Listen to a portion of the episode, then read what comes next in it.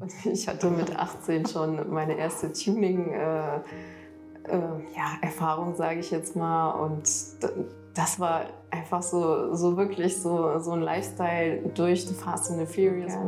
10.000 Leuten helfen, nicht mehr Single zu sein. Das wäre so meine Vision. Mhm.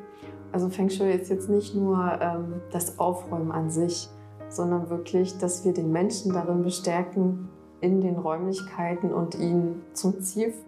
So, willkommen zurück hier auf DKs Berufungsreise. Heute bin ich bei der lieben Lydia, einer Feng Shui-Beraterin. Und äh, ja, du kannst dich ja vielleicht ganz kurz vorstellen, äh, was du so machst und was deine Unique Personality Points, also das, was dich persönlich so ausmacht. Ich bin echt äh, ja, glücklich, dich mal persönlich kennenzulernen. Ähm, was mache ich? Ich bin äh, Feng Shui-Beraterin, ich coache Leute in ihren Räumlichkeiten, sowohl auch in ihrer Persönlichkeitsentwicklung. Und nebenbei haben wir hier noch äh, ja, ein Bildungsträgerinstitut, wir machen Bildungsurlaub und beraten Unternehmen dementsprechend auch.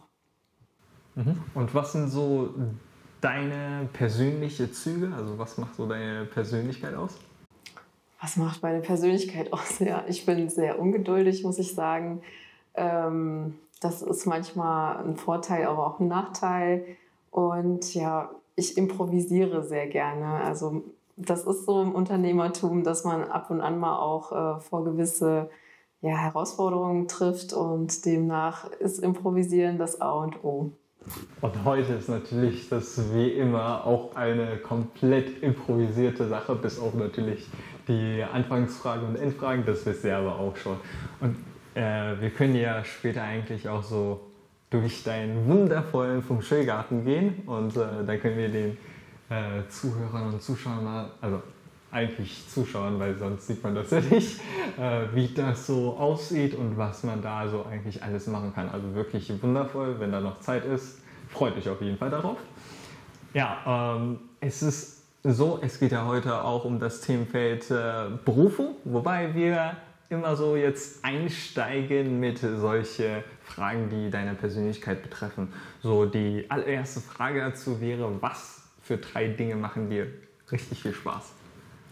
Ähm, ja, da fällt mir direkt ein, dass ich gerne Leute helfe, in ihre Fülle zu kommen und ihren Traum zu leben. Und da stelle ich immer die Feenfrage zuallererst, je nachdem, äh, wer vor mir sitzt und welches Thema er hat, dann darf er sich eben drei Dinge wünschen bezogen auf äh, sein Problem natürlich. Und ähm, ja, was macht mir daran noch Spaß? Wenn wirklich jemand zu seiner Wunscherfüllung gekommen ist, da werde ich oftmals emotional und ähm, da fließen auch mal Freudentränen, weil ich das einfach super finde, wenn Leute ähm, ja, das leben dürfen, was sie sich eben gewünscht haben. Ja, und die dritte Sache ist, ähm, was macht mir Spaß, ähm, ja, meine Freizeit zu genießen und meine Freiheit. Mhm. Und was machst du so in deiner Freizeit? Mhm. Kannst du da ein ganz konkretes Beispiel nennen? Ja, also als ich meinen Mann kennengelernt hatte, das ist jetzt vor vier Jahren, ähm, da sagte er als erstes in unserem ersten Date, er würde gerne Standard und Latein tanzen. Mhm. Und ähm, ich habe mir schon immer einen Partner gewünscht, der das eben tut und er eben auch eine Partnerin hat. Wir beide hatten das so nicht. Ähm, ich musste meinen damaligen Freund dazu wirklich ähm, ja, knechtigen, dass er damit kommt. Und nun kam dieser Mann, ähm, wie ich es mir auch gewünscht habe, dass er plötzlich Standard und Latein tanzen mag. Ja, und somit äh, tanzen wir seit vier Jahren Standard und Latein hier in Kassel. Und ähm, sonst sportlich unterwegs, Yoga, Fahrrad mit dem Hund. Ne? Den hast du ja vorhin auch kennenlernen dürfen. Ja, ja, ja, da können wir eigentlich auch noch mal kurz zeigen. Der ist richtig lebhaft und äh, voller Energie und voller Freude, würde ich auf jeden Fall sagen. Genau, das sind so die Sachen, die, äh, ja, die meine Balance einfach herstellen und äh, das ist meine Freizeit, genau. Und welche drei Dinge machen dich denn glücklich? Machst du da eine kleine Unterscheidung zwischen Spaß und äh, Glück? Mm, also für mich ist Glück ähm, Freiheit zu haben, das zu tun, was man liebt. Und da gibt es für mich äh, so nicht, nicht den Unterschied.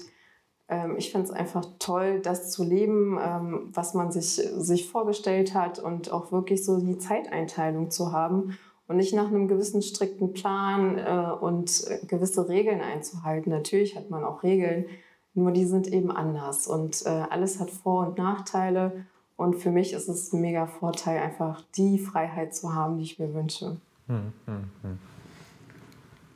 Die nächste Frage wäre, welche drei Dinge wissen die wenigsten Menschen über dich? Bei mir, okay, ich habe jetzt bei den Zuschauern und Zuhörern, die kriegen jetzt wahrscheinlich äh, Ohrenkrebs, weil ich das Beispiel schon die ganze Zeit genannt habe. Deshalb nenne ich mir heute mal ein anderes Beispiel, ähm, wo ich tatsächlich einfach wilde Experimente mache, äh, die eigentlich so am besten niemand sehen sollte, weil äh, sind halt schon sehr skurrile Experimente.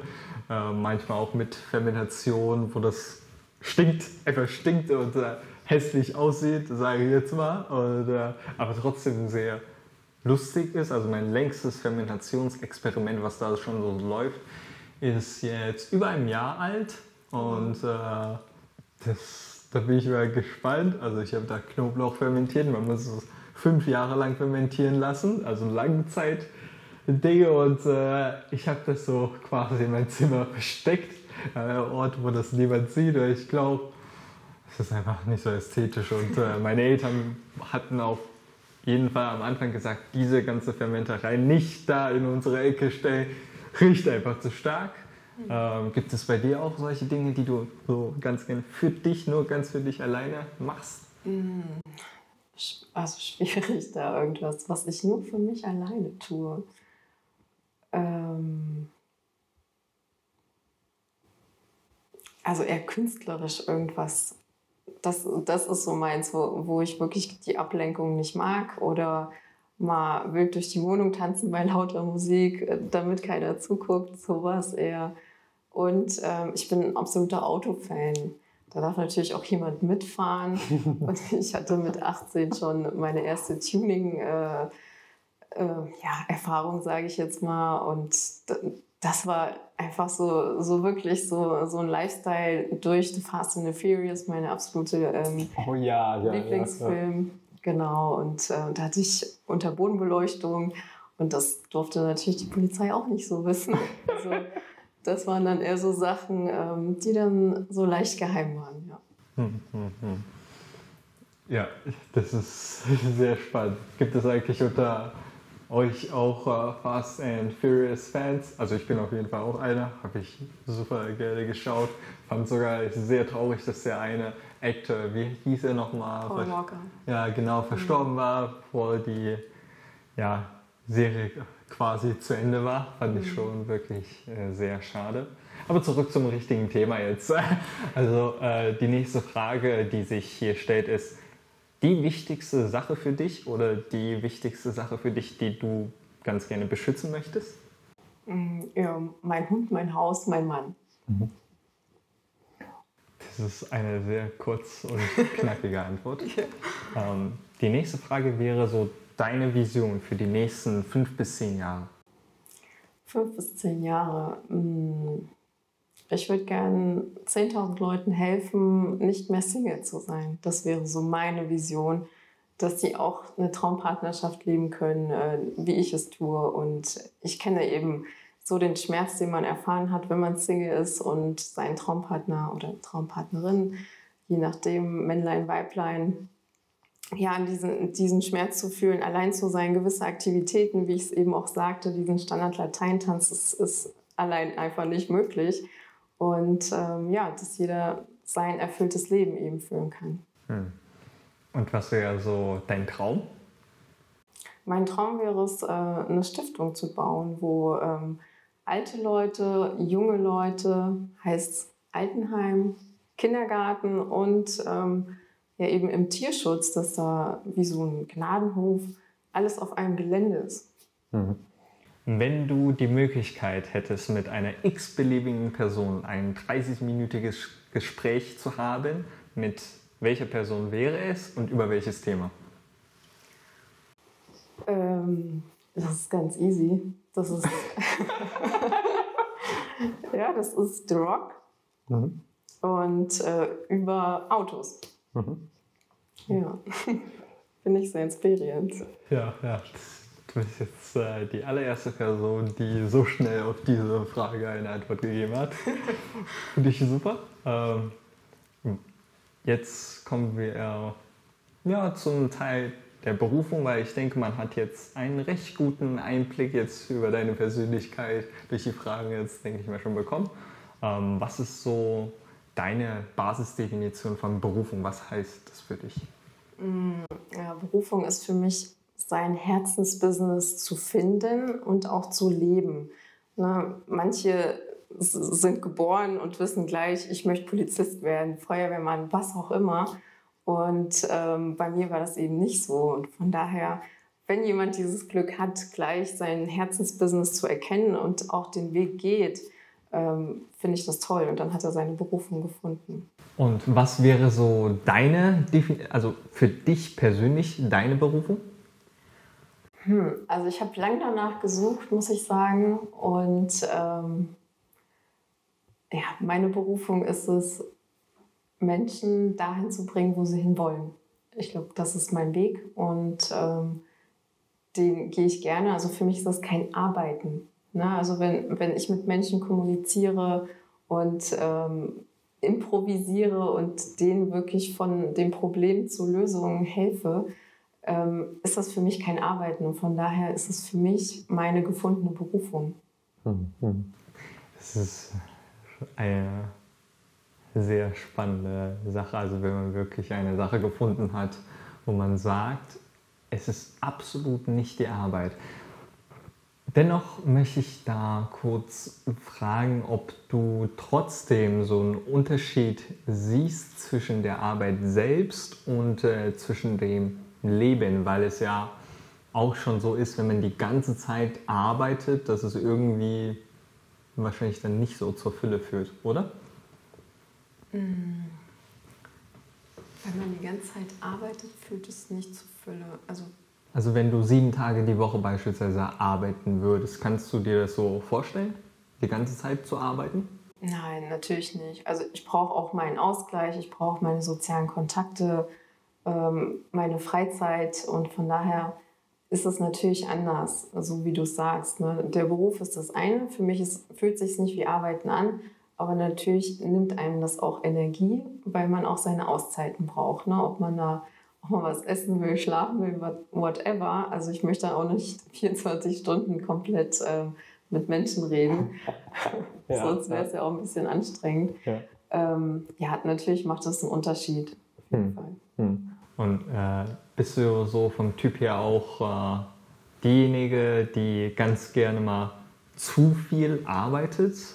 weil du ja auch gesagt hast, du bist jetzt ein bisschen ungeduldig, dann tendiert man wahrscheinlich schon sehr dazu, zu lange zu arbeiten, was bei mir auf jeden Fall mhm. am Anfang der Fall war, wo ich dann gesagt habe, ja, jetzt richtig ran an die Arbeit und jetzt immer mehr und mehr und mehr. Gab es bei dir auch solche Probleme am Anfang? Ja, absolut. Also ich stelle mir da auch keinen Timer. Da muss ich auch so ja, meinen Ausgleich finden noch, sage ich mal. Ähm, bei mir ist es ich sag mal anders, weil ich bin eine Nachteule. Ne? Also früh aufstehen ist für mich echt der Horror. Dafür arbeite ich aber gerne wirklich bis tief in die Nacht rein. Und das ist für mich einfach kein Problem, dann noch um 12 Uhr nachts ähm, aktiv und produktiv zu sein. Hm, hm, hm. Und äh, wie findest du deinen Ausgleich? Gibt es da welche Ratschläge von dir, so besser diesen Ausgleich zu finden für ambitionierte Menschen, die sich leicht überarbeiten? Ja, definitiv. Ähm, sucht euch was, was euch richtig Spaß macht. Also ich finde, wenn man ein Hobby hat oder heutzutage sind ja Facebook-Gruppen und ähm, ja, so, so dieser Austausch der Gemeinschaft total easy zu finden und dass man sich darauf fokussiert in der Freizeit und die Leute einen auch wirklich einbremsen, weil man hat irgendwelche Calls oder irgendwelche Treffen, sobald es dann wieder geht in der Öffentlichkeit mit mehreren Veranstaltungen. Und von daher ähm, sind es eher so die Leute, die einen dann wirklich stoppen und sagen, hier, jetzt bin ich dran und habe den Ausgleich. Und dann ruht auch mal die Arbeit und man kann dann wieder kreativer in sein Tun gehen, als dann nur ähm, ja, zu arbeiten äh, nonstop Und irgendwann ist das Energielevel einfach aufgebraucht und man merkt total, dass, ähm, dass man nicht vorankommt, egal wie lange man eben da dran ist. Hm. Die meisten Menschen wissen wahrscheinlich jetzt nicht, wie so ein, wie die Arbeit überhaupt vom Feng Shui-Berater oder Beraterin aussieht. Ähm, kannst du da vielleicht von so einem typischen Arbeitsalltag erzählen? Mhm, ja. Also erst ähm, trifft man sich, entweder virtuell oder eben persönlich. Und ähm, ja, die ersten Fragen, das sind halt diese Feenfragen, die ich vorhin schon genannt hatte. Ne? Wo möchtest du hin? Was sind deine Wünsche, deine Träume? Und dann gucken wir uns deine Umgebung an. Also was blockiert dich und was kann es dementsprechend geändert werden, damit du ähm, zu deinem Ziel kommst. Und entweder bekomme ich dann eine Videobotschaft von demjenigen, der dann eben seine Räumlichkeiten abfilmt, oder ich bin vor Ort und darf mir die Räumlichkeiten angucken. Und dann stellen wir einen Schritteplan auf, also wirklich die To-Dos, die zu machen sind. Ja, und dann ähm, gibt es dann noch mehrere Treffen, wo dann eben ein Upgrade folgt. Und dann irgendwann bekomme ich die Rückmeldung, dass es eben geklappt hat oder wir nochmal nachjustieren müssen. Hm. Das wäre ja so ein ganzer Prozess bei einem Kunden. Kannst du da nochmal genau auf einen deiner Arbeitstage eingehen, also einer deiner Arbeitsalltag eingehen, wo nur ein Tag abgebildet ist? Mhm. Also, wie gesagt, ich bin ja kein Frühaufsteher. Also mein Tag fängt meistens später an, dafür endet er länger. Um wie viel Uhr fängt das an? Ähm, also ich mache keine Termine vor 8 Uhr. Na, das ist schon für mich so halb Mitternacht. Ach, du, ja, ja, ja. Also ich mache meistens Termine auch erst ab 10 Uhr, also noch später. Ja, ja. aber 10 ist, ist echt eine gute Zeit. Ja, ja. ja, ja. Und äh, dann fährt, fährt, so langsam das Brain hoch und dann geht das wieder. Ähm, dann gehe ich mit dem Hund raus, äh, frühstücke, dann setze ich mich an meinen Laptop, erstelle die Analysen, ne, also was muss gemacht werden bei den jeweiligen Räumlichkeiten. Dann äh, finden noch ein paar Calls statt. Dann bastle ich vielleicht noch an der Homepage oder irgendwelche anderen kreativen Dinge. Und dann abends, ja, lese ich meistens noch ein Buch und dann geht das wieder so langsam in die Senkrechte. Mhm, mh, mh. Also sehr viel von der Zeit geht dann auf diese Räumlichkeitsgestaltung und äh, sehr viel Kommunikation auch mit den Kunden vor allem, so wie ich es jetzt mhm. verstanden habe. Genau. Mhm, mhm. Und für wen wäre so eine Feng Shui-Arbeit äh, eigentlich überhaupt geeignet, deiner Meinung nach? Von, von der Community? Ähm, so, also wenn, also es sind ja unter den Zuhörern und Zuschauern sehr viele Menschen, die nach ihrer Berufung suchen und äh, noch nicht so wirklich Plan haben, wo sie halt hin möchten. Mhm. Und äh, Feng Shui-Beratung ist ja jetzt schon was ganz Spezielles, würde ich mal behaupten. Mhm. Und äh, gibt es da so ein klischeehaftes Bild, was so typisch Feng Shui-Berater sind? Also für mich sind es eher Menschen, die analytisch unterwegs sind mhm. und ähm, auch strukturiert, also Struktur und Ordnung mögen, weil das ist so die Kernbase, die wir da aufbauen im Feng Shui. Und ähm, es sind aber auch kreative Ansätze eben gefragt, weil ähm, nicht jeder Raum ist gleich, nicht jede Umgebung ist gleich mit Lichteinfall und die Persönlichkeiten, die darin leben. Und wir möchten ja äh, den Menschen darin bestärken in den Räumlichkeiten. Und ähm, demnach ist es eher ein kreativer, analytischer Mensch, der auch gern kommuniziert. Hm. Und wie hast du das Ganze mit dem Feng Shui überhaupt begonnen? Also was muss man da überhaupt lernen, um Feng Shui-Berater jetzt zu werden? Ähm, ja, ich, ich habe eine ganz klassische Ausbildung gemacht, eine Feng Shui-Ausbildung im Deutschen Feng Shui-Institut in Freiburg. Und ähm, da, da waren wir eine Gruppe von mehreren Leuten und das ist halt ganz witzig, weil du ja, wie der Ochse vom Scheuntor. Also du hast deinen eigenen Grundriss, kannst aber damit nichts anfangen, weil du, ähm, ja, obwohl du die ganzen Prozesse und ähm, die ganze Thematik dahinter kennst, aber deinen eigenen Grundriss kannst du einfach nicht bearbeiten. Somit haben wir uns ausgetauscht, also Bäumchen wechsel dich, jeder hatte eben den Raum des anderen oder die, die Wohnung, das Haus, wie auch immer, was verändert werden sollte.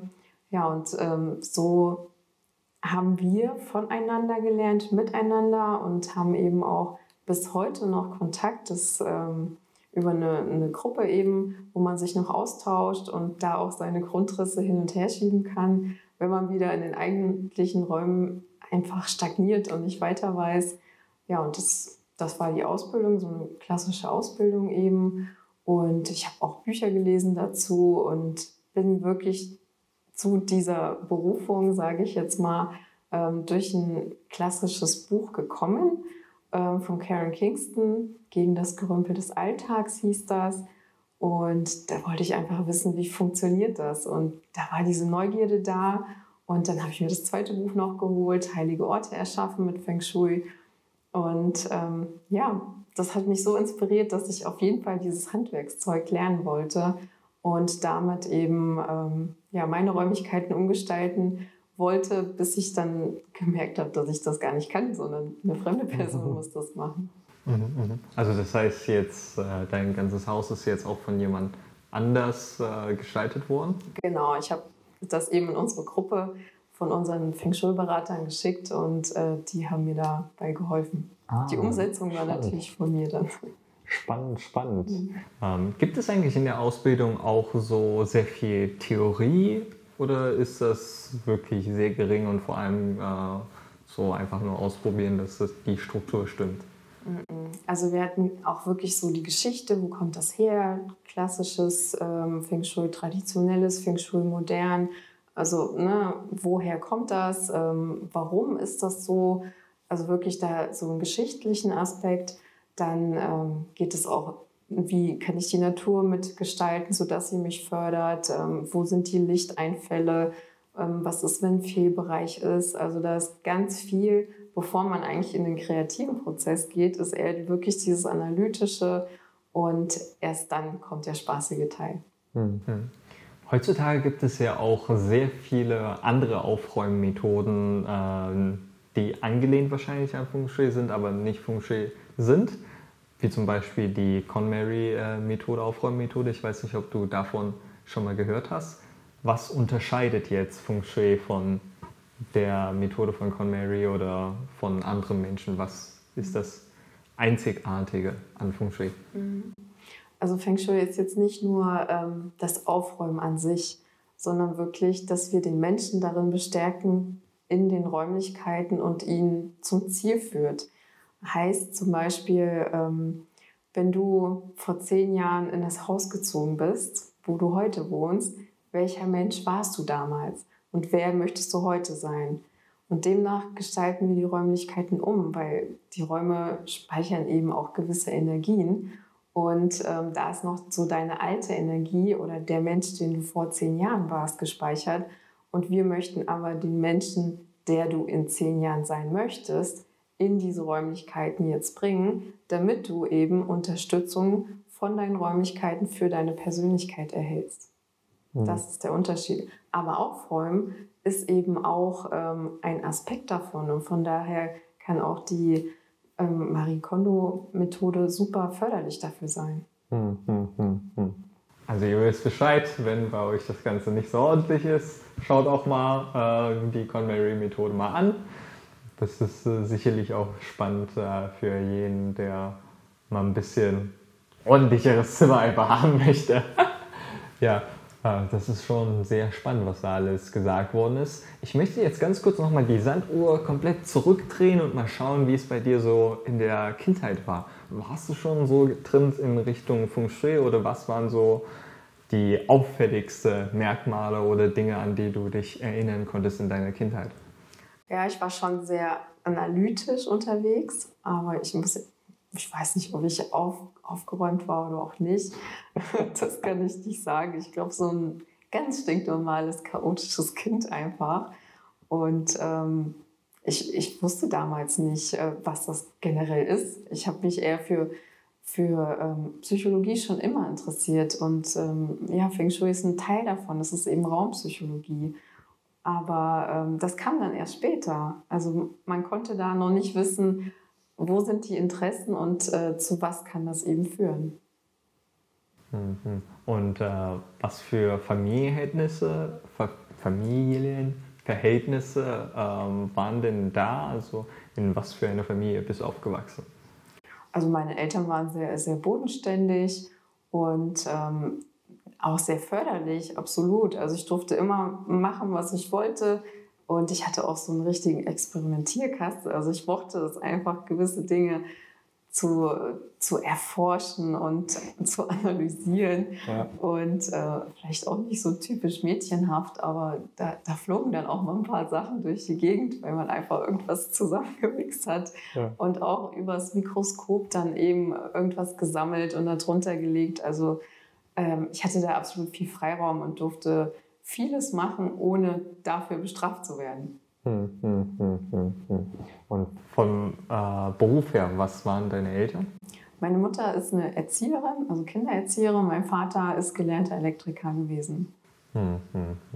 Haben die dich durch deren Beruf auch stark beeinflusst in dem, was du so machst? Oder hattest du überhaupt keine Neugier äh, gegenüber deinen Eltern gehabt? Also ich denke, meine Mutter hat mich schon beeinflusst durch ihre Kindererziehungstechniken ähm, Ach, erzähl mal, was gab es da so für Kindererziehungstechniken? Naja, also ähm, sie hat halt gesagt, lerne, indem du gehst. Ne? Also wirklich so ausprobieren, auf die Schnauze fallen, auf gut Deutsch auch mal. Und ähm, demnach ähm, hat es dann auch mal wehgetan, aber immer aufstehen und weitergehen. Ne? Das, war, das war so ihre Technik. Und aber da, da waren jetzt nicht wirklich, wo ich sage, ich wurde so richtig erzogen, so klassisch, christlich, wie auch immer und streng. Das überhaupt nicht. Also wirklich eigentlich so komplett ja, leinlos und fertig. Hm. Und äh, in deiner Jugend, was waren da so die wichtigsten Ereignisse aus deiner Sicht? Also in, in meiner Jugend gab es Dinge, die jetzt nicht so schön waren, die ich mir am liebsten weggewünscht hätte weil ich nie so ein selbstbewusster Mensch war. Und ähm, da gab es halt auch viel Mobbing, weil ich jetzt nicht wirklich äh, von oben bis unten mit Markenklamotten eingekleidet wurde, was mir aber egal war, nur eben den Mitschülern oder den anderen eben nicht. Und von daher hätte ich mir da so ein bisschen mehr Selbstbewusstsein gewünscht und auch, dass man nicht so auf das Geschwätz der anderen hört. Und das waren schon so äh, prägnante Sachen, wo ich sage, die hätte ich mir weggewünscht. Aber damit wächst man natürlich auch. Und ähm, von daher waren sie auch förderlich für das Erwachsenendasein. Hm. Ansonsten gab es da welche herausstechende Interessen, die sich da schon gezeigt haben? Oder hattest du da irgendwie eine Vision gehabt, wo es entlang gehen könnte in deiner Jugend? Also eine Vision hatte ich so, so nie, dass ich wirklich sage, der Job oder die Interessen das war wirklich breit gefächert und ich habe mich da auch für verschiedene Jobs beworben, ja, also auch wirklich so als Polizistin und als Bürokauffrau, was ich dann auch wurde, aber total langweilig wurde. Und von daher waren das wirklich so breit gefächerte Interessen, wo man äh, nicht wirklich sagen konnte, was wird es am Ende. Mhm. Hattest du auch ganz normal Abitur gehabt oder ähm, war das eine andere schulische Laufbahn? Ich habe mein Abitur tatsächlich nachgeholt und äh, also ein Fachabi nannte sich damals das und ähm, von daher, ich hätte, hätte natürlich auch ein Studium damit machen können, aber das war mir so ja, vom finanziellen Aspekt einfach irgendwo nicht möglich. Und von daher habe ich eine klassische Ausbildung einfach ähm, ja, die Laufbahn eben gemacht und mhm dann aber auch gemerkt, dass mir gewisse Fähigkeiten nicht in dieser Ausbildung vermittelt werden hm. für später. Also für so ein Unternehmertum bekommt man gewisse Dinge nicht mit. Hm. Und das finde ich sehr, sehr schade, dass man das weder im Studium noch in der Schule mitbekommt, ähm, was man eigentlich so auf seiner Reise benötigt, ob es jetzt Persönlichkeitsentwicklung ist, Marketing, Finanzen, was auch immer da wichtig sein wird. Und das fand ich eben schade und da musste ich es nachholen indem man Seminare bucht und äh, verschiedene Mentoren findet und in so ein klassisches Coaching auch geht. Hm, hm, hm. Bist du ganz häufig auf Seminare gegangen? Also weißt du so ungefähr die Frequenz noch, wie häufig du auf Seminare gegangen bist? Ja, also mindestens einmal im Jahr. Das war für, für mich Pflicht. Immer wenn ich gemerkt habe, so, da sind noch zu viele Fragezeichen, um das irgendwie aus einer Lektüre ähm, oder durch einen kurzen Anruf ähm, ja, zu erfragen, da habe ich dann gemerkt, da brauche ich auf jeden Fall Unterstützung und dann musste ich was buchen. Warst du direkt nach deiner Ausbildung jetzt schon selbstständig oder hattest du bei irgendjemandem gearbeitet? Nee, also ich, ich war dann wirklich nach der Ausbildung, dann wurde ich übernommen, durfte da bleiben und mir hat das aber nicht so zugesagt, weil ich gemerkt habe, ich fühle mich so richtig ausgebrannt und ausgelaugt. Also es war, war nicht mein Beruf und ähm, das war vom Feeling her einfach als würdest du gegen eine Wand laufen und du machst den größten Fehler deines Lebens und möchtest das Leben einfach nicht führen. Und da rutscht man auch ganz schnell in so eine Depression. Und bei mir hat sich das eben so ähm, ausgewiesen, dass man ungefähr so 30 Mal am Tag eingeschlafen ist. Also auch wirklich mhm. während der Autofahrt mhm. und keiner wusste, was es ist. Mhm. Und das war halt, irgendwann kam der Arzt drauf und sagte, ja, du bist ausgebrannt, ähm, such dir mal einen neuen Job. Und dann äh, fing das eben an, dann auch wirklich, dass dein Körper regeneriert und dir nicht mehr diese Stops reinhaut und sagt, mach einfach die Augen zu, es ist einfach schlimm genug. Mhm. Und demnach ähm, kam dann ein Jobwechsel. Ich war dann im Marketingbereich tätig, dann auch als Assistentin der Geschäftsführung tätig und danach erst habe ich gesagt, okay, äh, ich habe jetzt genug Berufserfahrung gesammelt und möchte es einfach anderen Leuten auch mitteilen und nicht mehr dieses Angestelltentum, sondern mehr Freiheit und dass man auch nicht mehr so das Limit hat nach oben von dem finanziellen her. Und ähm, auch wenn es dann erstmal weniger Geld ist oder gar nichts, aber es macht mich eben glücklicher, als dann wirklich diesen klassischen 9-to-5-Job äh, jeden Tag zu erleben. Hm, hm. Und äh, wie lange hast du den Job Kauffrau ertragen? Boah, das ist eine gute Frage. Ich glaube, das waren sieben Jahre. Also hattest du dieses Feeling schon von Anfang an oder war es am Anfang noch sehr interessant und hast du einiges auch so erlebt, was du super fandest und das Gefühl hat sich entwickelt oder war es direkt schon von Anfang an so, hat sich irgendwie schon so muffig angefühlt? Ja, es hat sich eigentlich von Anfang an äh, vom Bauchgefühl her einfach nicht gut angefühlt, weil ähm, ja dieses am Schreibtisch sitzen und, und die, einfach nur Zahlen, Daten, Fakten, das ist nicht so meins. Ähm, natürlich musst du irgendwas machen, wenn du nicht sagst, ich möchte studieren, dann irgendeine Ausbildung und ähm, da musst du auch was finden. Und von daher ist so eine, so eine Kaufmannslehre jetzt im Nachgang gesehen gar nicht schlecht gewesen, weil es jetzt eben förderlich ist, ne? ob, ob jetzt Buchhaltung oder Rechnungswesen, was auch immer. Es ist äh, wirklich gut, eine Kaufmannslehre zu haben. Nur ist eben die Frage, ob es auch anders geht, kürzer geht. Aber ich hatte von Anfang an so das Gefühl, es macht mir einfach keinen Spaß. Hm.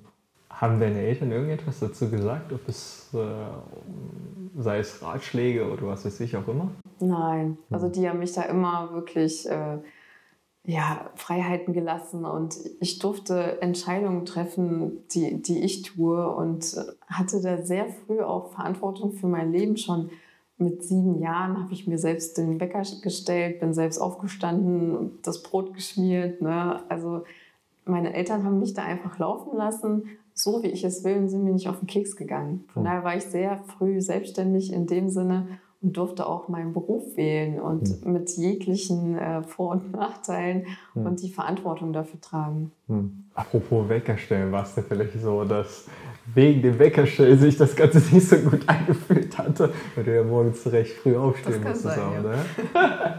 um 5 Uhr, ja. Um 5 Uhr morgens muss man da ja, aufstehen. Ja, ich musste halt ein bisschen fahren, ne?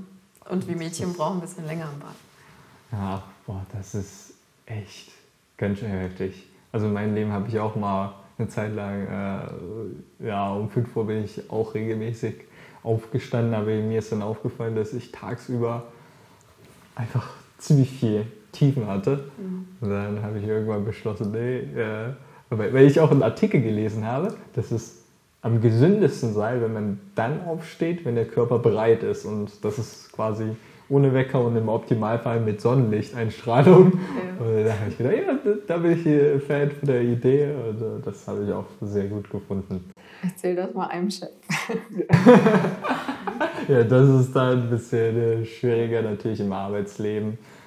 Oder halt, wenn man sich ein eigenes Arbeitsleben quasi baut. Genau. Aber du hast gesagt, du warst später auch jetzt im Marketing unterwegs. War das für dich interessant oder war das auch das war interessant, ja. Und da wäre ich auch gern geblieben, aber dann habe ich eben meinen Partner kennengelernt mhm. und das ging einfach von der Entfernung nicht mehr. Von daher musste ich mir was anderes suchen. Mhm. Ah, weil, äh, weil das so kreative Arbeit ist, die du sehr gerne mochtest beim Marketing oder warum hast du das ganz gerne gemacht? Ähm, ja, weil es einfach der Prozess ist, man, man berät die Kunden, dann sieht man das Endprodukt. Also man hat jeden Tag etwas, was man erschafft ja. und äh, man kann es anfassen. Das ist nicht so dieses stupide nur das, sondern wirklich diese Abwechslung, die da ist. Hm. Wäre denn nicht denkbar gewesen, in eine andere Firma in Marketingabteilung zu landen? Bestimmt, ja. Wenn das nicht so klassisch 9 to 5 ist, sondern mehr, mehr Freiheiten, dann, dann wäre das sicherlich interessant gewesen. Hm, aber du hast jetzt nicht aktiv danach gesucht, oder? Nein, nein. Und warum nicht? Ja, durch die Liebe einfach. Ne? Ich habe mir dann einen anderen Job eben in Kassel gesucht und ähm, das war dann Assistentin der Geschäftsführung, ja. was für mich dann auch nicht so förderlich war. Ja. Und ähm, ja, ich kam auf solche Ideen nicht gut, dass du es jetzt sagst. ja, ja, ja. Und, äh, warum war das jetzt als Assistenz in der Geschäftsführung nicht so interessant für dich gewesen? Mm, also ich arbeite gerne mit Menschen und ich war auch Teamleiterin vom Backoffice. Das war quasi so ein, so ein Doppeljob, den man hatte. Und mir hat das Spaß gemacht, mein Team zu leiten, mit denen gewisse Strukturen und äh, Rituale auszuarbeiten. Aber mir wurde das eben genommen. Und dieser Druck der Geschäftsleitung und dass du für alles einfach jeden Tag Ärger bekommst, das war so mhm. etwas, was dann wieder demotivierend ist, obwohl man eigentlich mit seinem Team arbeiten möchte, Prozesse optimieren will und dann wieder ähm, ja, das eben anders zu spüren bekommt. Was macht man eigentlich so als Assistenz äh, der Geschäftsführung überhaupt? Ja, Zahlen, Daten, Fakten überwachen und ähm, dann auch kleine administrative Sachen wie Reisekosten oder vorbereitende Buchführung, sowas. Oder eben auch in Meetings sitzen und ähm, Protokoll führen. Und für, für andere Geschäftsführer eben ja, die ganze Korrespondenz ne, handeln, ob das Briefe sind, Telefonate abfangen, andere wieder anrufen, durchstellen, sowas. Hm. Würdest du so im Nachhinein sagen, dass hier einfach dieser Menschenkontakt gefehlt hat und dass hier dieser kreative Prozess gefehlt hat? Oder ähm, gab es noch andere Punkte? Absolut.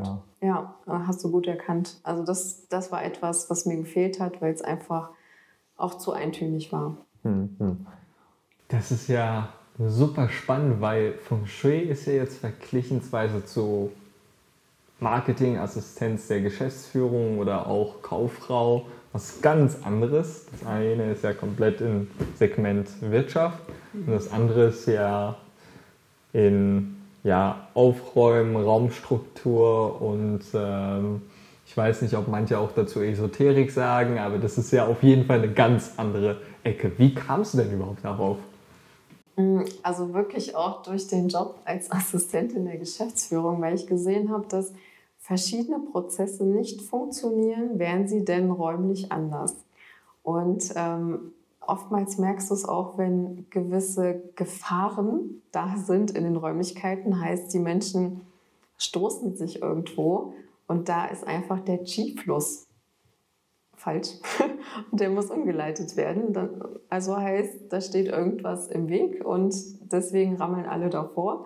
Und dann habe ich gesagt, okay, das kann man gut kombinieren, auch im wirtschaftlichen Sektor, dass man eben auch den Firmen das anbieten kann, dadurch Prozesse optimiert werden, die Mitarbeiter glücklicher sind in ihrem Job und ähm, somit auch die Zahlen anders sind. Hm. Und die, die Kunden merken das extrem. Ich hatte zum Beispiel äh, in der Wäscherei, das, das war das, der krasseste Wandel, den ich je erfahren habe, äh, wirklich eine Geschäftsführerin, die sich so hinter fünf äh, verschiedenen Schränken versteckt hat, die hast du nicht gesehen. Und das war halt auch so, sie wollte nicht gesehen werden. Hm. Und demnach ähm, hast du einfach gemerkt, da stimmt irgendwas nicht.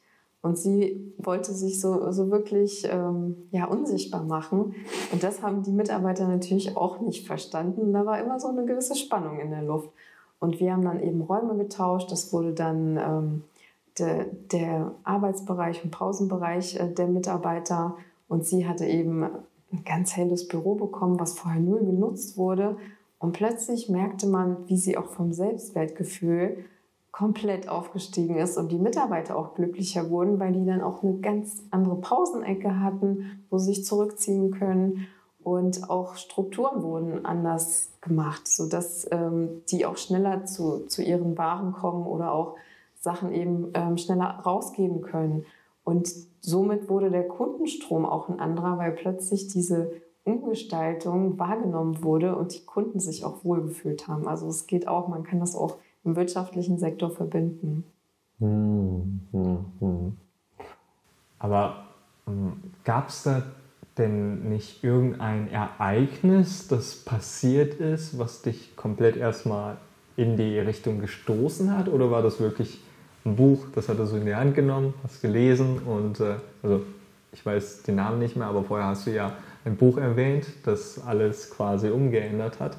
Aber war es wirklich nur das Buch oder gab es da auch andere Ereignisse oder Ereignis, das diesen dramatischen Cut gebracht hat? Mhm. Also ich damals als Bürokauffrau ähm, hatte ich eben so, so eine Kundenzeitschrift in der Hand in meiner Pause und da wurde dieses Buch vorgeschlagen. Und demnach hatte ich mir das gekauft. Und ähm, zuvor war ich aber schon in einer Heilpraktika-Ausbildung. Also ich habe eine Heilpraktikerschule besucht. Ah, das auch noch. Ja, weil ich wollte einfach raus aus diesem Job und habe Auswege gesucht. Ah. Und von daher habe ich gesagt, okay, so, so ein Heilpraktiker, so einer der letzten freien Berufe, finde ich nicht schlecht. Und ähm, ich möchte mir dieses Wissen einfach aneignen und da mehr erfahren, warum es mir jetzt auch ne, nicht so gut geht, äh, rein körperlich, obwohl die Ärzte sagen, du bist top gesund und keiner das einfach weiß. Und demnach hat so die Reise begonnen, einfach durch den eigenen Schmerz und durch diese Wissbegierigkeit, ähm, was gibt es noch? Hm. Und auf dieser Heilpraktikerschule habe ich gemerkt, okay, dieses invasive Arbeiten am Menschen, ich könnte ja jemanden umbringen, ähm, das möchte ich nicht unbedingt riskieren. Und von daher habe ich gesagt, okay, Feng Shui ist vielleicht ein bisschen harmloser und ich kann genauso oder ähnliche äh, Ergebnisse erzielen. Ah, okay, okay. Also das heißt, ab, ab welchem Zeitpunkt hast du denn angefangen äh, zu versuchen, aus dem Job rauszukommen? Mhm. Kannst du da so ungefähr dran Ja, also ich sag mal nach der Lehre so die ersten zwei Angestelltenjahre, wo ich gesagt habe, das kann es nicht alles sein, bis 65 oder wie lange man auch arbeiten muss noch, ähm, das wollte ich einfach nicht. Ich habe auf jeden Fall einen Ausweg gesucht und äh, wollte auch auf mein Herz hören, dass man da irgendwas anderes finden möchte und äh, wo man glücklich ist und nicht mehr dieses, ich muss ja XY tun und ich muss jeden Tag dies tun, weil das die Gesellschaft eben verlangt von einem. Hm. Was war eigentlich das größte Problem, dass du eigentlich sieben Jahre lang in einem Job geblieben bist, das dir überhaupt nicht gefallen hat? Mhm. Was würdest du jetzt im Nachhinein sagen? Ähm, das größte Problem war einmal die Angst, also wirklich aus diesem bekannten Muster auszubrechen und natürlich auch finanziell, ähm, ob man das dann, dann wirklich stemmen kann, wenn man plötzlich nicht mehr ein geregeltes Einkommen hat wie sonst und das einfach auch gewohnt ist. Und dann auch so, was sagt die Gesellschaft dazu, wenn ich jetzt einfach kündige oder ähm, welche Konsequenzen hat das? Und weil man kennt sich damit eben nicht aus und wie lange dauert es, bis ich Kunden finde und so weiter. Das waren so die Probleme, die man hatte. Mhm. Was würdest du den Menschen empfehlen, die in ähnlicher Position quasi sind und auch ja, vielleicht schon ein Jahr oder mehrere Jahre gerade angefangen haben, in einem Job zu sein und äh, auch diese ähnliche Probleme haben? Mhm. Also ich würde auf jeden Fall empfehlen, erstmal sich eine Auszeit zu gönnen. Ob man jetzt ähm, zwei Wochen Urlaub sich nimmt, was auch immer, und da immer die Frage stellen, wäre ich der letzte Mensch auf dieser Erde, was wollte ich tun, damit es mir besser geht. Also wirklich nicht so auf diese ähm, Meinung der anderen zählen. Ne? Und auch Eltern, ne? die, die haben eben eine gewisse feste Meinung, wie sie es gern für ihr Leben tun würden. Aber es ist eben nicht dein Leben. Und ähm, demnach würde ich mir eine Auszeit gönnen, überlegen, was ich wirklich möchte. Wenn keiner reinreden würde, was würde ich tun, wenn Zeit, Geld nichts eine Rolle spielen würde, dann würde ich mir einen Plan B noch aufbauen. Also wenn Plan A nicht funktioniert, immer B und C. Und ich erlebe halt auch viele Influencer, die, die jetzt nur das machen. Aber was ist denn, wenn diese Plattform irgendwann auf, abbricht? Was dann? Na, da ist dieser komplette Geldstrom einfach weg. Und von daher ist es super, sich gewisse ähm, Fundamente aufzubauen, die wachsen können, nebenbei noch. Ob es Multilevel-Marketing ist, irgendwelche Immobilien, die man eventuell von der Oma erbt, sowas. Und dann eben auch darüber einen YouTube-Kanal macht, wie man das äh, renoviert oder ähm, anderen Leuten hilft und dadurch eben in eine gewisse Community reingeht oder irgendwas Ehrenamtliches oder ein Praktika oder was auch immer dein Herzensbusiness dir einfach sagt, was du machen möchtest. Aber ich würde das nicht länger ertragen wollen und gucken, wie kann ich es langfristig aufbauen, sodass ich da rauskomme und das nebenberuflich jetzt erstmal aufbauen, entweder eine Fortbildung besuchen, was auch immer für ein Wissen du dafür brauchst. Vielleicht hast du es auch schon. Nur dieser Schritt fehlt eben. Und dann auch wirklich zu Experten gehen, ob das eine Gründerberatung ist, je nachdem, was du machen magst und sich darüber zu informieren, dann auch Mentoren zu holen, die diesen Weg schon gegangen sind, zu fragen, wie war das damals bei dir? Kannst du mir helfen? Und da, glaube ich, sind auch viele einfach ähm, ja, davor verängstigt, da andere Leute zu fragen. Und es, es gibt nichts Schlimmeres, als wirklich da ähm, zu denken, jemand lacht dich aus. Solche Ängste hatte ich auch. Aber derjenige, der wird sich freuen, weil er sagt, okay, ich kann dir jetzt helfen und du musst nicht die gleichen Fehler machen, wie ich es eben getan habe. Mhm. Ja, auf jeden Fall sehr wahr. sehr leicht gesagt, aber ich denke, da sind wirklich sehr viele Schwierigkeiten dahinter. Wie hast du denn ganz konkret es geschafft, dann doch Mut zu fassen und dann letzten Endes doch deinen Job quasi zu verlassen? Ja, das war ja quasi äh, friss oder stirb. Also es ging ja nicht mehr weiter, rein körperlich. Und von daher war ich dann auch eine lange Zeit krankgeschrieben. Und, ähm, Ach, so eine Pause, so ein Urlaub hast du. Ja, genau. Also ich wurde quasi dazu körperlich eben gezwungen, ja. um dann eben äh, ja, zu gucken, wie, wie geht es weiter. Und da ging es einfach nicht weiter. Und von daher ja, hat mir mein Körper gesagt, jetzt reicht es. Und somit musste ich eben was Neues äh, anfangen und das Alte eben verlassen. Hm. Ja, ich hatte ja früher auch noch mal ein Interview geführt, das will ich mal ganz kurz hier verlinken, weil das so zum Thema passt. Also vom Robert Betz, der ist ja selber auch studierter Psychologe und ähm, ist dann auch quasi zum Psychologen dann gegangen und hat dann ja gefragt und gesagt, was sein Problem denn wäre. Und irgendwann kam er auch auf das, auf die Idee, ja, dass es ein seelisches Thema ist und wo da einfach irgendetwas gelöst werden kann. Und Psychologen haben dann auch quasi die ganze Zeit gesagt, alles okay, hast doch einen super Job, ist doch alles super, Werte, körperliche Werte auch alles passend. Ja, das war auch schon so ganz ähnlicher Fall, wo ich das so ganz kurz äh, vergleiche. Und äh, ich denke, das ist für sehr viele Menschen die jetzt hier gerade zuhören, sehr interessant, wo man ja halt auch in sich mal horcht und dann auch nicht sagt, ja, die Ärzte sagen alles okay, ja, die Verwandtschaft sagt alles okay oder die Eltern sagen, ist alles okay. Vielleicht auch mal einfach so selber zu fragen, ist, ist denn gerade wirklich alles okay? Also das denke ich mhm. schon super wichtig, wobei auch wieder einfach gesagt und auch äh, sehr schwierig, weil da schon Absolut. immenser Druck ist. Jetzt aktuell in deinem Business, du hast ja quasi schon vom passiven Einkommen oder anderes Einkommen auch mhm. gesprochen. Hast du da auch schon was aufgebaut oder bist du gerade am Aufbauen von etwas anderem noch? Ja, so jetzt auch. Also ähm, ich hatte ja das Glück, meinen Mann kennenzulernen und demnach ähm, hier eben diese Immobilie noch zu erwerben, wo wir jetzt eben hier sind. Und ähm, von daher ist das auch so unsere, unser Alters, äh, wie heißt das, Ort. Mhm. Und ähm, ja, mein, mein Elternhaus ist eben so das erste, wo ich dann auch ähm, meine alte Wohnung vermiete als Ferienwohnung.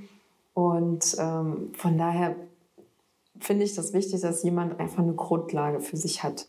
Und genauso wie MLM ich da auch ein Freund von bin und da auch eben einen Fokus drauf lege, falls irgendwelche ja, Sachen einbrechen, dass man da noch ein passives Einkommen hat. Und da stelle ich mich dann eben auch breiter auf. Und genauso wie jetzt eben das auch eine komische Zeit ist, finde ich es super wichtig, weil man nie weiß, was kommen kann. Mhm. Ja, Gibt es eigentlich von dir aus noch so weitere Gedanken zum Themenfeld Berufung finden, Berufung leben? Ja, also für mich ist es einfach ähm, wichtig mitzuteilen, dass jeder sich einen Mentor suchen sollte und niemals sich scheuen, Fragen zu stellen. Und das, glaube ich, ist wirklich so, so ein Aspekt, den man immer wieder vergisst auf seinem Weg zur Berufung und dann probiert, so vor sich selbst in seine Hexenküche zu kochen. Aber ähm, dann auch viele, viele Fehler, die auch extrem finanziell Nachteil haben können. Und ein Mentor, der wirklich dir an der Seite steht, der, der kann auch unentgeltlich sein. Ähm, der möchte dir einfach helfen. So ist es zumindest in den meisten Fällen und dir auch wirklich Ratschläge geben, damit du erfolgreich wirst. Und da wird er auch was von haben. Und ich finde es einfach wichtig, dankbar zu sein für, für alles, was, was man bekommt. Und dadurch, ähm, ich glaube nicht, dass es so eine Art, du hattest Glück und du hattest Pech-Ding gibt, sondern eher so, so ein Ding wie, wie Karma. Also da bin ich halt äh, Freund von, dass man, wenn man Gutes tut, auch Gutes zurückbekommt. Und es gibt dann halt auch Dinge, wenn man schlechter Mensch ist, dann bekommt man eben auch schlechte Menschen.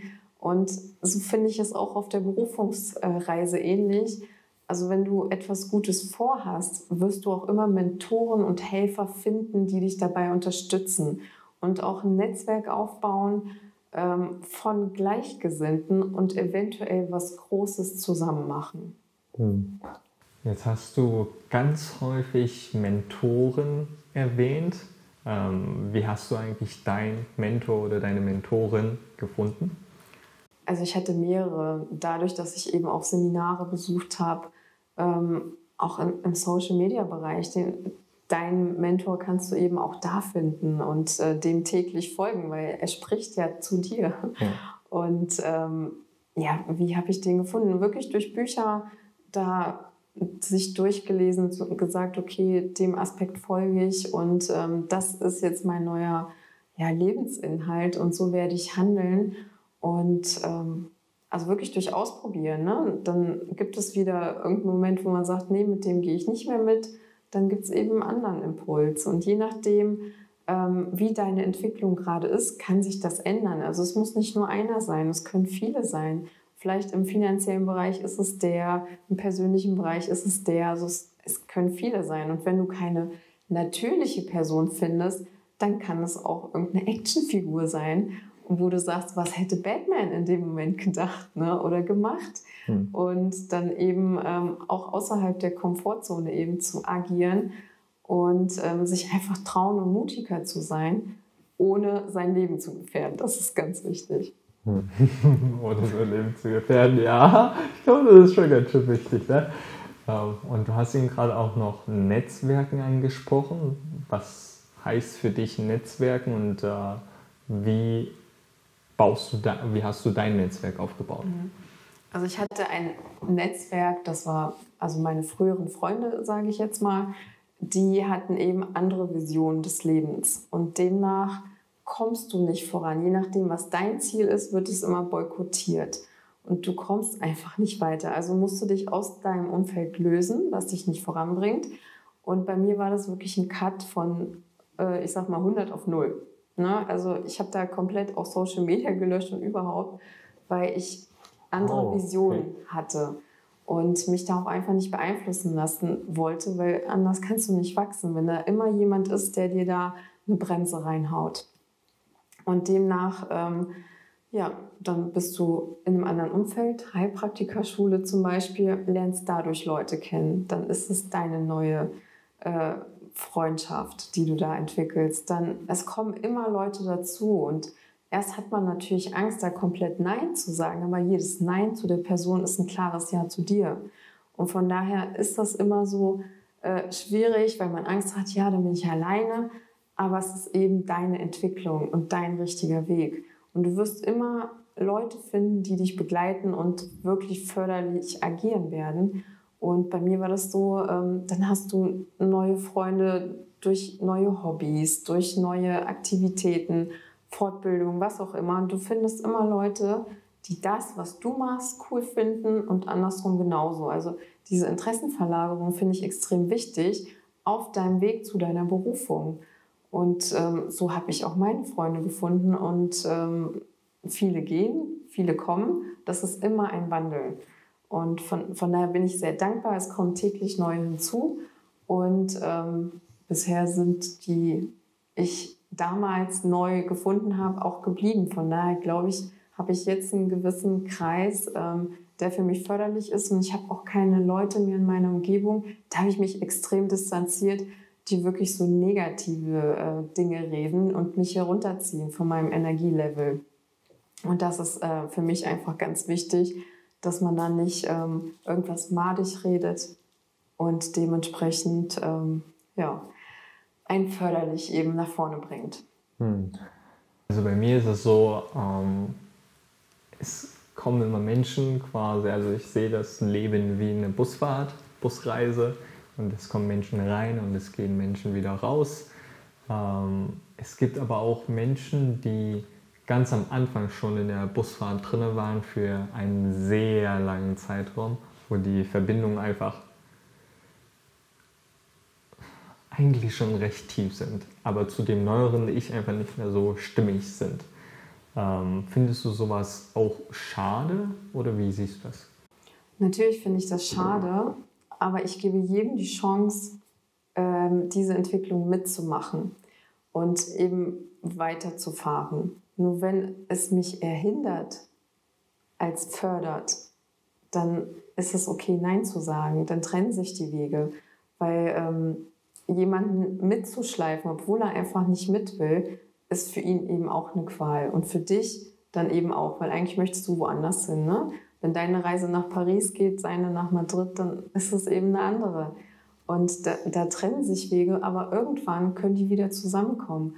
Und von daher finde ich es gut, wenn man da liebevoll sagt, ich glaube, das äh, geht nicht mehr weiter, ich möchte dahin, du da. Aber irgendwann können sich äh, gewisse Wege auch wieder kreuzen. Und dann, dann passt es eben wieder, je nachdem, welche Entwicklung man eben äh, mitmacht. Mhm. Ja, das ist, das ist sehr gut, also finde ich. Ähm, jetzt kommen wir nochmal zu der Zuschauerfrage des Tages. Was ist dein Tipp Nummer 1, was man leicht und schnell quasi umsetzen kann im Feng Shui-Bereich? Mhm. Und zwar ähm, gibt es da die Drei-Kisten-Methode. Also allererste Prio ist wirklich aufräumen. Da werdet ihr schon massiv ähm, eine Veränderung und vom Feeling her einfach, äh, das, das wird zünden wie eine Rakete, ja. Also die Drei-Kisten-Methode geht wie folgt, dass du die erste Kiste mit deiner absoluten Schatzkiste, ja, also alles, was du auf jeden Fall behalten willst, machst du da rein. Und die zweite Kiste ist so eine, hm, naja, Wackelkiste. Heißt also, ich weiß nicht, möchte ich mich trennen oder nicht. Und bei allen Dingen, die du anfasst, dann frag dich wirklich, liebe ich das, brauche ich das? Wenn beides Nein ist, kommt es in die Kann-Weg-Kiste. Da kommt alles rein, was gespendet werden kann, verkauft werden kann, verschenkt, was auch immer. Man kann auch neue Dinge da reinpacken, die man zum Beispiel geschenkt bekommen hat, wie von der Schwiegermutter die hässliche Vase, ja. Und da, man weiß, die, äh, die Nachbarin freut sich darüber, dann bitte verschenkt sie, macht jemand anders eine Freude, als sich da weiter zu ärgern. Und das ist eben auch ganz, ganz ähm, wertvoll, wenn man jemandem was schenkt. Also guckt wirklich in eurer Kann-Weg-Kiste, wer freut sich darüber und macht Geschenke. Und in dieser Wackelkiste, das ist eher so die Frage, Liebe ich das Ja? Brauche ich das Nein? Oder brauche ich das Ja? Liebe ich das Nein? Und da kommen all diese ungewissen Dinge rein. Und dann macht ihr einen Deckel drauf und nach ungefähr ja, so sechs bis zehn Wochen. Schreibt bitte das Datum drauf, weil wir sind Menschen und wir verarschen uns auch gern selbst, ja. Also schreibt da ein Datum drauf. Wenn das bis dahin nicht geöffnet wurde und ihr irgendwas vermisst habt und daraus braucht, bitte mit Deckel zu gleich weg. Wenn ihr das öffnet, seid ihr wieder in diesem Disput, was brauche ich, was liebe ich. Also wirklich weg, ungesehen. Und das ist mein absoluter Power-Tipp für euch. Drei Kisten Methode, fangt jetzt an und viel Spaß dabei. Jetzt die allerletzte abschließende kurze Frage, kurze äh, Antwortenrunde. Die Frage Nummer 1, das Adjektiv, das sich am besten beschreibt. Improvisierend. Hm. Frage Nummer 2, dein Lieblingssong? Äh, J-Lo Papa oder Papi heißt er. Hm. Der schönste Ort, an dem du nur gewesen bist? Hier zu Hause tatsächlich. Ich habe mich in dieses Haus verliebt. Also es war für mich Liebe auf den ersten Blick. Deine Lebensphilosophie in einem Satz? Träume nicht lebe. Eine Buchempfehlung von dir? Hm. Das ist tatsächlich die schwierigste Frage. Am Arsch vorbei geht auch ein Weg. Deine Seminarempfehlung oder ein anderwertiges Medium, das dein Leben verändert hat? Ähm, folgt Damien Fire auf Instagram. Okay. Oder Tobias Beck hat mich auch verändert. Okay. Hm. Und die allerletzte Frage: Dein wichtigstes Ritual, Routine oder Gewohnheit? Hm. Mein wichtigstes Ritual, ich habe so viele ähm, dankbar ins Bett zu gehen und seinen Tag screenshotten. Also was, wofür bin ich dankbar gewesen, was waren die schönsten Momente im Leben, also in, in diesem Tag, also jeden Abend diese Routine. Hm. Ich bedanke mich ganz herzlich bei dir, liebe Lydia, und äh, ganz herzlich auch bei den Zuhörern und Zuschauern, die das jetzt gerade schauen. Und äh, ich denke, wir haben jetzt noch ein Tickchen Zeit, um ganz kurz so einen Rundumgang zu machen, wo ich euch zeigen kann, dass es einfach richtig schön ist. Also die Zuhörer unbedingt Video einschalten und dann gleich mal schauen, wie es aussieht. Hast du da noch abschließende Worte? Dankeschön und äh, viel Spaß beim Aufräumen. ja, bis dann. Ciao. Wir können los. Also, so. So, jetzt kommen wir hier zum Teich. Und hier ist mein Buddha. Jedes Mal, wenn ich hier lang gehe, sehe ich meinen Buddha, der für Dankbarkeit steht. Wo genau? Ach, hier. Ach, hier. Heute ist zwar nicht das beste Wetter, regnet ein wenig, aber trotzdem müssen wir etwas Schönes hier zeigen. Und die Fische, die sind auch gerade unten. Und sonst haben wir hier um die.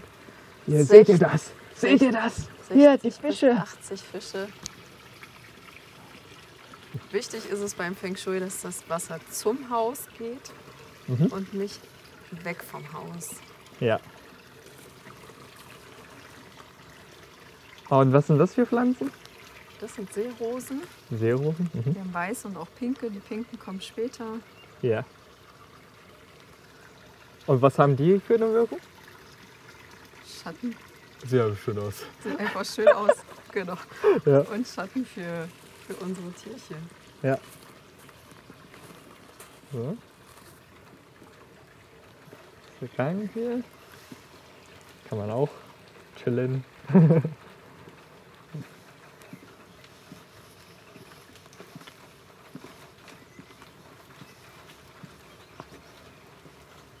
Jetzt ist alles am Blühen hier und der die ganze Natur freut sich über das Wasser. Ja, in dem Moment, wo wir uns über Regenwetter aufregen, freut sich die Natur. so, hier ist auch mal ein sehr schöner Platz. Scheint hier eigentlich immer äh, die Sonne? Ja, das ist die Abendsonne. Ja. Das ist die Südseite. Die Abendsonne. Auch, kriegt ihr auch hier? Ja. Vegetarisch und äh, Fleisch. Achso, also dein Mann isst äh, ja. Fleisch und du genau, nicht. Genau. Ah, findest du nicht ein bisschen komisch, wenn du dann äh, Also das ist kein Problem. Ich bin Okay. da sehr tolerant. Ja, ich bin da auch Ist ja tolerant. nicht mein Körper. Ja, ja, das ist schön, das ist gut. So. Ja. Okay. Und, äh, ja. Hört ihr eigentlich die Vögel? Also hier ist ja voll Natur. Und das Kiesbett hier. Beet. Kiesbeet. Ja. Kommen wir hier runter? Hier durch? Nee, Nee. nicht ohne sich aufs Mal zu legen. Nicht, oder? Hast du schon mal probiert? Ich sehe das nur beim Hund immer. Ja. Ah, der, der will immer da runter. Ja, ja. So. Ach so, und hier natürlich, wenn ihr was von der Lydia erfahren wollt, hier Richtungswechsel einfach eingeben. Hier geht's zu deinem Richtungswechsel.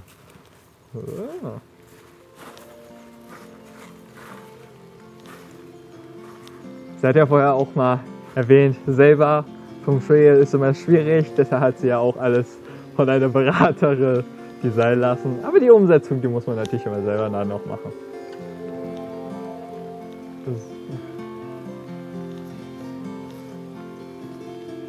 Ja, das war ein Rundumgang hier.